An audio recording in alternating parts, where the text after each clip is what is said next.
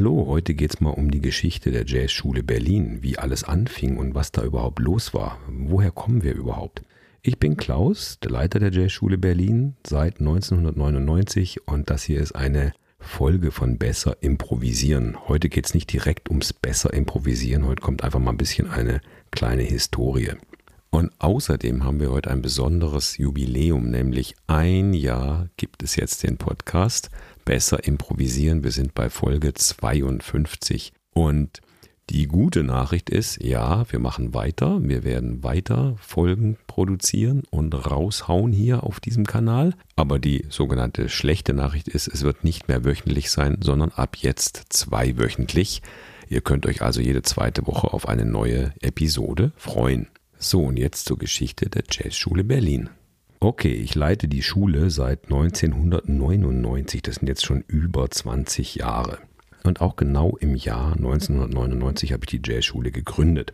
Vorausgegangen war eine andere Schule, die sich Jazz and Rock School Berlin nannte, mit verschiedenen Leuten, die die gemacht hatten, aber die hat nicht überlebt. Dazu gibt es natürlich auch eine ganz eigene Geschichte, die jetzt aber hier keine Rolle spielt. Seit 1999 gibt es also die Jazzschule Berlin. Wie fing es denn überhaupt an? Wir Musiker, wir haben beim Konzertespielen auch oft die Frage gekriegt, äh, unterrichtet ihr auch, macht ihr auch Workshops und so weiter. Und wir hatten immer wieder kleine Workshops und sowas gemacht. Und daraus hat sich logischerweise ergeben, vielleicht das Ganze auch in einer Schule, in einem Schulsystem unterzubringen. Wir waren damals untergebracht zusammen mit einem Jazzclub in der Kastanienallee im Prenzlauer Berg in Berlin und hatten den Unterricht in einer alten Remise abgehalten. Der Jazzclub musste umziehen, ganz einfach, weil es behördliche Bestimmungen gab, die dann nach 10 Uhr abends keinen Krach mehr erlaubt haben, aber die Jazzschule konnte erstmal bleiben. Und da passierte etwas Komisches, nämlich das Gebäude war, wie man das damals nannte, restitutionsbehaftet. Das heißt, es war nicht ganz klar, wer die Eigentümer waren. Es war irgendeine Eigentümergemeinschaft und man konnte dann über bestimmte Jahre auch gar nicht mehr ermitteln, wem eigentlich dieses Gebäude gehört. Das heißt, den rechtmäßigen Besitzer konnte man dann zu der Zeit nicht ermitteln. Im Klartext hieß das, dass es auch kein Konto gab, auf das irgendeine Miete überwiesen werden konnte. Das Gebäude war herrenlos und wir residierten sozusagen in einer sehr rechtlichen Grauzone. Das war nichts Ungewöhnliches im Ostberlin der Nachwendezeit.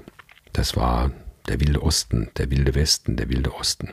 Selbst dem zuständigen Energieunternehmen der BWAG war es nicht möglich herauszufinden, wo überhaupt der Strom für das Gebäude her stammt. Auch das hatten irgendwelche alten Vorbesitzer damals aus Ostzeiten unterirdisch aus irgendeinem Nachbargebäude abgezapft. Abenteuerlich, nicht wahr? Aber so war es. So war es in Berlin in den 90er Jahren. Also, im Grunde hat das alles als eine waschechte Hausbesetzung angefangen, kann man so sagen. Ja, aber lange währte der Spaß nicht. 2001, also zwei Jahre später, klopften dann die neuen Hauseigentümer an der Tür Sie waren erstaunt, aber unfreundlich waren sie auch nicht. Sie haben einfach gesagt, wir sind hier die neuen Besitzer, wer sind Sie denn? Und das war nun nichts Ungewöhnliches, so eine Situation in Berlin vorzufinden. Wir mussten auch nicht gleich ausziehen, wir hatten uns mit denen dann geeinigt und dann irgendeine Miete bezahlt. Letztendlich wurde aber das Gebäude natürlich saniert und teuer weiterverkauft und so mussten wir umziehen. Und dann musste die Jazzschule mehrere Male umziehen. Innerhalb des Prenzlauer Berges sind wir zweimal umgezogen, dann sind wir nach Kreuzberg gezogen und ganz am Ende jetzt sind wir in der Uferfabrik in Tempelhof gelandet. Da sind wir jetzt auch schon einige Jahre und es scheint ein stabiles, schönes Mietverhältnis dort zu sein und wir sind da sehr glücklich sozusagen damit. Ja, und abgesehen von unserem Live-Unterricht in Berlin, der natürlich auch immer wunderbar funktioniert hat und Spaß gemacht hat, haben wir natürlich Workshops hier und da gemacht. Zum Beispiel auch seit vielen Jahren jetzt in Österreich, im Montafon, immer den ganzen Sommer lang. Aber wir haben eben auch im Jahr 2004 die Fernlehrgänge gestartet. Und zwar kommen die noch aus einer Zeit, wo tatsächlich Teilnehmer mit Kassetten und der Post noch ihre Aufnahmen eingeschickt haben. Das hat sich natürlich später verändert. Seit einigen Jahren läuft natürlich alles über E-Mail und MP3. Ja, dann acht Jahre später oder neun Jahre später, seit 2008, ist unser Grundkurs Jazz Standards als staatliche Weiterbildung zertifiziert worden. Und somit ist auch dann die ganze Jazzschule Umsatzsteuer befreit worden und so weiter. Da ging einiges mit einher. Und seitdem haben wir eben auch ein Weiterbildungsprogramm für Musiklehrer oder Leute, die in irgendwelchen Orchestern spielen, die jetzt nicht wirklich improvisieren, sei es ein Polizeiorchester etc.